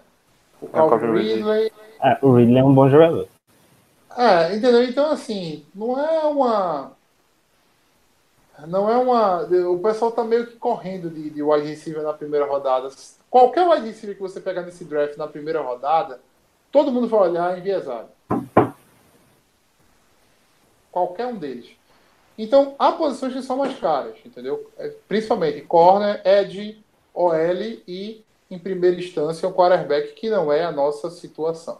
Vocês acham que valeria a pena dar um trade up na segunda rodada, dando algumas escolhas é, da quarta rodada que a gente tem como improvisar ali, para chegar e pegar o- o- na, na segunda rodada talvez um OL e um wide receiver?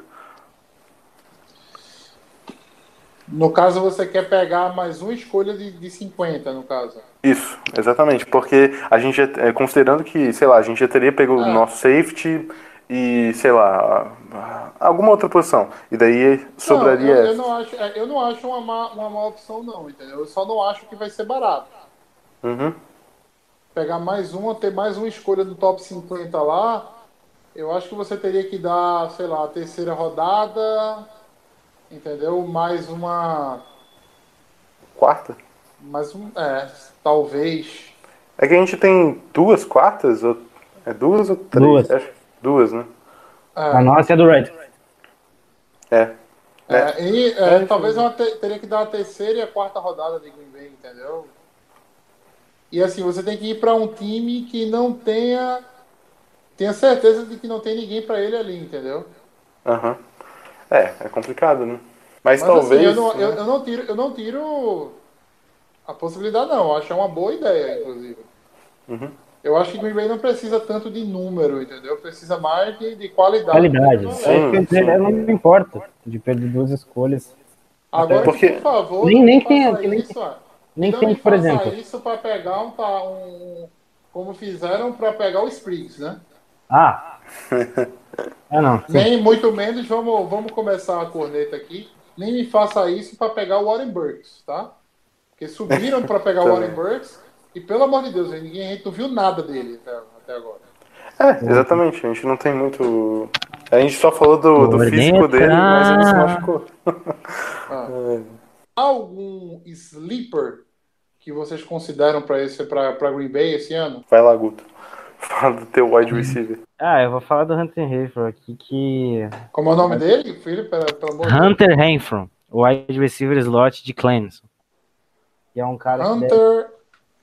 Soleta pra mim aí que eu quero ver vídeo dele aqui. Hunter, H-U-N-T-R, Tem. e o Renfro é R-E-N-F-R-O-W. E qual é a. E pra que rodada ele tá. Eu colocar a quinta, sexta rodada, você consegue pegar ele. É, é um cara que talvez seria o melhor da posição dele no draft, o melhor slot do draft. Só que o problema dele é a questão física. Que dizem que ele é um cara que. defina, defina a questão física. Ele é baixo, é pequeno. É... Não, não, é que o, o perfil dele é físico, que ele não é um cara tão. ah, que, que estaria. ah, a galera, pelo, pelo que eu li, né, que ele não é um cara tão. O corpo dele não tá moldado à NFL Isso, ainda. isso. O corpo dele não tá pronto pra NFL. Porém, ele tem um QI muito grande. Ele é um cara que entende muito de rotas. É um cara que consegue fazer um, be- um belo trabalho é, na rota, fazendo aquele double move que a gente vê. Enfim, é um cara de, de rotas. Você vai ver isso no vídeo, provavelmente, de highlights. De highlights ou de tape de avaliação que, que você procurar. Eu, eu, eu recomendo tapes, porque os tapes mostram, além das coisas boas que o jogador faz, as coisas ruins. Mas o único problema dele é o físico. Ele não é uma, uma aberração que nem o DK Metcalf. E como tem o A.J. Brown também, que é um, que é um excelente Como, é que jogador. ele foi, como é que ele foi no combine? Calma que eu tô vendo. Ele, ele, Calma ele fez. Ele tá, ele tá fazendo 40, 40 jardas aqui agora. É 4,59 as 40 jardas. dele. 4,59. É 4,59. É. Ele. É, dizem, assim, a, a gente pega esse tipo de jogador assim, a gente consegue ver no Você site da NFL ver mesmo. por ele que, que ele parece ser um cara bem. bem magrinho e tudo mais. É, ela é meio. Tem um chassizinho de borboleta, parece meio. Mas é um cara muito inteligente, muito inteligente. Algo parecido com. Não, não, não querendo. Acabou de Ah. dropar uma bola. Acabou de dropar uma bola na minha frente aqui, velho. Já não vai pegar Não mais. é. Ô, ô, Ninguém- Guto, não, ô, Guto, não, não, não, me, não fode, velho. Pelo amor de Deus.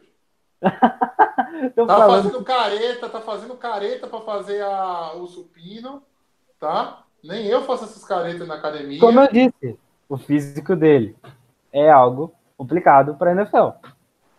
E esse cara, porque ele é formado na, na Universidade de Receiver, por acaso, pra tu tá dizendo que o cara é inteligente de rota, não sei Ele, ele, ele é. Ele, ele é. Acredite. Acredite. O cara tem PHD em rota, Guto. De ah, eu, é, eu, eu tenho meu, meu xodó a ele nesse draft aí, de, de picks mais baixos. Até porque é uma pick de Hunter sexta, Renfro, né? é uma pick de sexta, quinta rodada. Cara, o slot que eu gosto, que eu já falei, é o Paris Campbell, só que daí a gente Ele provavelmente fica em teria que dar- Paris, cara, ele não vai ficar. é, Oh, meu Deus. As piadas do Guto estão cada vez piores, né, cara? É, Ah, mas o gente Paris tá Campbell é um cara lá. interessante. Um dia a gente vai. Ah, ah, eu não vi ninguém falando também de running back, cara, porque, pô, um, um Josh Jacobs ali, não sei. É, o problema de Josh Jacobs é aquele de, de, de Josh Ja- é Jacobs ou Jacobs? Jacobs. É, de- o Jacob, é que ele, que ele é de vidro, né? Ah, cara, o Josh Jacobs, eu fui dar uma olhadinha nos números dele. Ele é running back, ele é, o, ele é o segundo running back da universidade dele. Que no caso é Alabama. É, ele, ele, digamos assim, pega pouco na bola, na verdade. É, Eu prefiro, eu prefiro o Bryce Love. não, de- é, é, não, eu não, não consigo ver. Eu, eu não gostaria de Josh Jacobs, tá? Não, também não. Até porque ele é de vidro, né? Ele teve algumas lesões. Se a gente vai errar, teve uma lesão que tirou ele da temporada inteira. Não a, o- essa. Acho que foi essa última. Bryce Love é mais, é mais amor, é mais carisma. E- É, e o Andy Isabella, o que vocês acham dele? Que não vai estar lá na quinta rodada. Muito provavelmente escolhido segunda ou Não, terceira. não, eu sei que ele sai mais cedo, mas o que, é que vocês acham dele, sei lá, numa terceira rodada? Se ele tiver disponível, também é um cara muito legal de draftar. Eu acho um bom prospecto, um bom, uma boa promessa. Terceira rodada? É, eu, Terceira eu- rodada. Eu confesso com vocês, amigos ouvintes, que eu tô meio assim. Ah, eu tô meio com medo do draft, tá? Ano passado eu pensei em a gente pegar o, o Santo Brown na terceira rodada, tá? É bizarro, né? O É. Central sai na sétima. Ele saiu na sexta rodada pra ele. Sexta, sexta? Sexta, É, sexta. sexta, sexta. Sexta Saiu não, na, né? é, na sexta round da sexta, né? No final, né? É, no final da sexta pra gente ele saiu, né? Assim, no final não, acho que era no, no, no, no- meio. O Green Bay tinha décima É, mas era do meio pro final. É. O cara saiu lá no final pra gente, entendeu? Eu queria o cara na terceira rodada. Putz, se eu fosse general manager, eu tinha sido botado pra fora ali, tá? Ninguém nesse mundo ia, ia querer um, um general manager que dá um É, o link cara, o, desse. o wide receiver que a gente pegou mais alto foi o. Foi o Jimmy Moore. Moore, que foi escolhido de quinta rodada. Eu tô olhando aqui os highlights do Paris Campbell. É, uma coisa que ele tem legal, né? Lembra bem até o Kobe nisso aí. E Green Bay precisa é o el- elusiveness. Não sei se é assim que se pronuncia. Mas é a capacidade de não ser tacleado fácil. Né? Ah, sim. Ele, tem um centro, ele tem um centro de gravidade muito baixo. Né? Então, Mas como eu disse, ele é francês, né? Tem que ver até onde ele vai se entender com. Eu tô, tô brincando. Parei. Não, é, tem hora que complica mesmo, Guto. A gente tenta te defender aqui, né? Mas tudo começa tu querendo colocar um wide receiver aqui que parece o Mr. Bean, velho. Aquilo parece. E tão desengonçado que é. Ah, o problema dele é o físico. Só, só isso, só o problema dele. É só fui mal. Fui mal. Dá o whey pra ele comer, tá resolvido. Vira o Antônio Brown.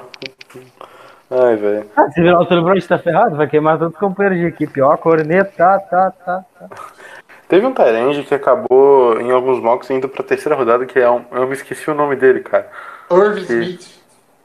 Não, não é o Irv Smith. É. Stan- é o Jack Stanenbaum. Stan, Isso, esse cara aí mesmo. Esse cara aí mesmo. Eu tinha visto alguns tapes dele e tal, mas o problema é que eu, eu vejo e eu me esqueço do draft logo em seguida. É, ele, ele parece muito mais um bloqueador do que um recebedor, né? Uhum. E até pra quem gosta de sleeper e tal, o Bleacher Report mesmo ele fez o time de sleepers né, deles desse ano do draft. Você nunca sabe o que, é que pode sair da, da- do- da- das listas do General Manager, né? É. Eu não me espantaria que o Metcalf caísse até para a segunda rodada. Entendeu? Eu acho que vai ter alguém para pegar ele antes, mas Pra mim, o eu não Nick me Bossa. Pra mim, a escolha 1 é Nick Bossa, tá? O negócio do Murray é cortina de fumaça, eu acho. pra mim. É, Até pode ser, cara, mas é que eles estão realmente, Eu- nossa, com um tesão no Kyler Murray, cara. É, cara, se eu fosse o GM de Arizona, eu fazia a mesma coisa que está sendo feita agora. Eu diria que queria o Murray, que o Murray é o cara, que o Murray é o futuro, entendeu? Até aparecer algum otário com vontade de catar essa primeira rodada. Aham. É, eu até tinha. Sei eu e o Guto a gente tava conversando Redskins, sobre isso. O Redskins, entendeu? Uhum. Que resolvesse, não, caramba, não, eu quero o Murray. E desce, assim, somente a vida por essa primeira rodada. Então, eu, eu, eu tentaria fazer a mesma coisa que eles estão fazendo aí. Agora, se eles realmente querem o Murray para substituir o Rosen, envolvia até o Rosen na jogada. Mandava uma notícia de que o Rosen estava puto porque queria não queria que o Murray fosse draftado. Entendeu? Criava toda uma história assim para ver se alguém caía. Né? A gente também tem que torcer pro Cincinnati pegar QB, né? Talvez seria ótimo pra gente. Daí, consequentemente, Giants também. Mas se bem que os Giants Ah. agora tem outra escolha de primeira rodada. E eles provavelmente podem pegar QB depois. Eles querem, Mas- eles- é, há os boatos de que eles querem muito pegar o Drew Lock na 3, né? É, mas eu acho que Kyler Murray sair na 1 ou não pra gente não vai mudar nada, porque vão pegar ele depois. Alguém, alguém vai pegar ele. É, talvez é, se passar muito, talvez ali o Redskins pegue, né? Uhum. É, enfim, é, eu acho que a gente pode fechar hoje sobre isso aí que a gente falou sobre o draft. Né? A gente vai deixar um mock mais para frente, provavelmente na, na, para lançar na, na semana do draft mesmo, nosso mock. E uma novidade para o amigo ouvinte, a gente vai fazer uma live no, durante o primeiro dia do, do draft. Né? para acompanhar passo a passo draft. Green Bay tem duas escolhas, né? Então, nosso interesse por esse draft é, é ainda maior, né? Do que nos outros anos, onde Green Bay só tinha uma escolha de primeira rodada. Então, nós do Lambeau Leapers, né? Estamos nos comprometendo com vocês. Vamos ter alguns convidados, uma galera que já participou aqui com a gente, para poder fazer essa transmissão ao vivo, né? Do draft junto com todo mundo que acompanha a gente, né? Todo mundo que, que segue o, o nosso trabalho. É, não somos donos da verdade, né? Mas vamos tentar fazer um, um, um momento bem bacana, analisar pique por pique. O nossa nova nossa nova aquisição, né? O Paulo está fazendo um trabalho bem interessante, pegando os principais prospectos por posição, as principais needs do time, para a gente chegar bem, bem, bem embasado para construir legal esse podcast ao vivo com vocês no primeiro dia do draft. Pessoal, querem falar alguma coisa? Eu acho que assim, é, sub- subir para a primeira escolha para pegar o Nick Bossa e, na tri, e depois subir de novo para pegar o DK Metcalf. E é isso aí. Fé no, fé no, no tio Não, Gucci pra, aí. pra foi- pegar o Kyler Murray, cara, tá errado. Ah, sim. Bem, então o nosso podcast se encerra por aqui. É, vou passar a palavra para os meninos para eles darem- poderem dar o tchau deles. E a mensagem que fica desse podcast, pessoal, é que a, a off-season, entendeu? É o momento onde o povo tem para pensar, entendeu? Para falar um bocado de besteira que não tem tempo durante a temporada regular, tá? Então, sempre se, se, se pegue questionando essas coisas que saem no próprio site da NFL, Bleach Reporter, essas coisas, né?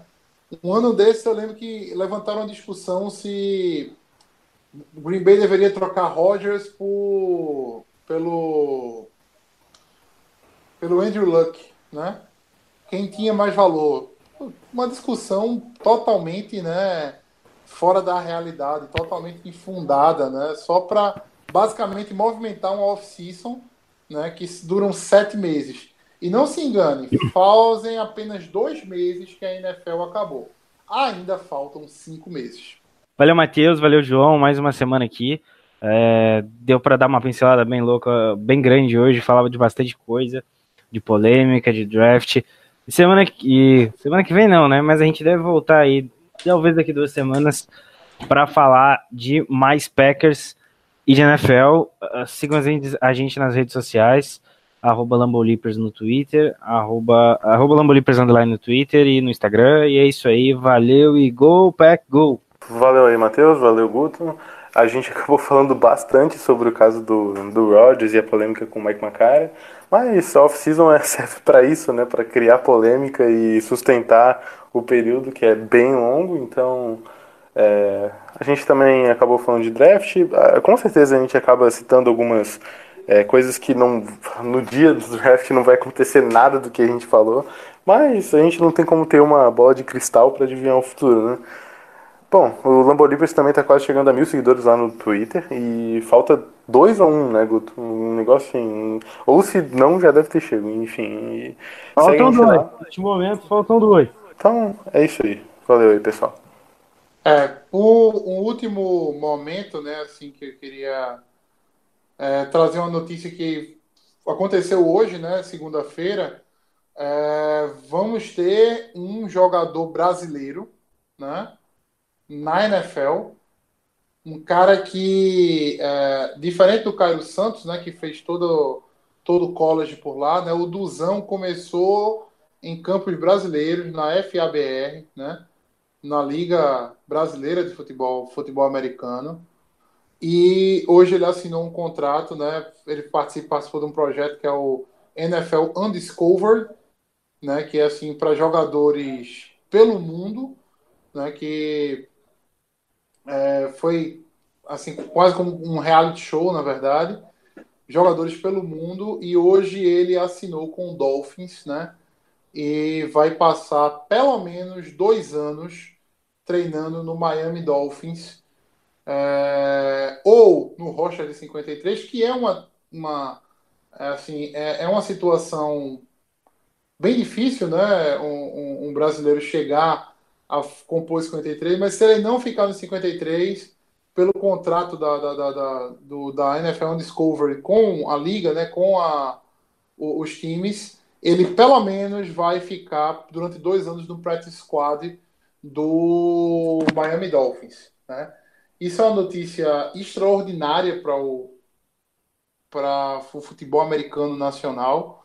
É uma coisa que orgulha demais a gente. É um cara que se dedica, né, a, a esse sonho, né, há, há muito tempo. É, e é isso, né? Assim, a gente torce para que ele tenha um, um, um bom começo lá, né? Acho que ele está realizando hoje o sonho de muitos meninos hoje que estão com 10, 12, 15 anos e sonham mais à frente em jogar futebol americano em nível de NFL. Então, é uma porta que se abre para o Brasil, né? é uma porta que se abre para o FABR né, nacional. E, assim, a gente só fica muito, muito, muito feliz que ah, a gente tenha um representante né, formado no FABR lá na, na NFL. E quem sabe isso daí não seja um- uma coisa que vá abrir as portas mais pro Brasil lá fora. né? Então ele acaba É. sendo um. Ele, o, Du- o Duzão, né? O Duzão carrega um, um- vai carregar um peso muito grande de ser o pioneiro, né? Uhum. Exatamente. E, cara, imagina que legal um dia a gente falando de um brasileiro em Green Bay, cara. Se isso um dia acontecesse. Poxa, seria muito foda, cara. É as portas que ele abriu. Ele até postou hoje na rede social dele que, é, que ele tá realizando um sonho, né? Eu imagino que seja algo maravilhoso, um negócio louco. E que se ele conseguir chegar até lá, a gente pode. Você pode ser o próximo. Então, se você tem sonho de jogar futebol americano, quem sabe um dia chegar lá, continue treinando, continue jogando, continue se dedicando ao máximo. Que é, quem sabe você não pode ser o próximo a ser um jogador na NFL. Então é isso, pessoal. Nosso podcast fica por aqui, né? Uma boa noite a todos vocês, né? E estaremos juntos, né? No, no draft, na nossa transmissão ao vivo, a transmissão ao vivo do draft, no primeiro dia do Lambo Leapers Podcast. Um grande abraço a todos. all time greats. Don't hate Green Bay, 10 times the title, USA. 13 time champs, nah, we don't play. Cheeseheads, green and gold, all day, every day. We bleed green and gold.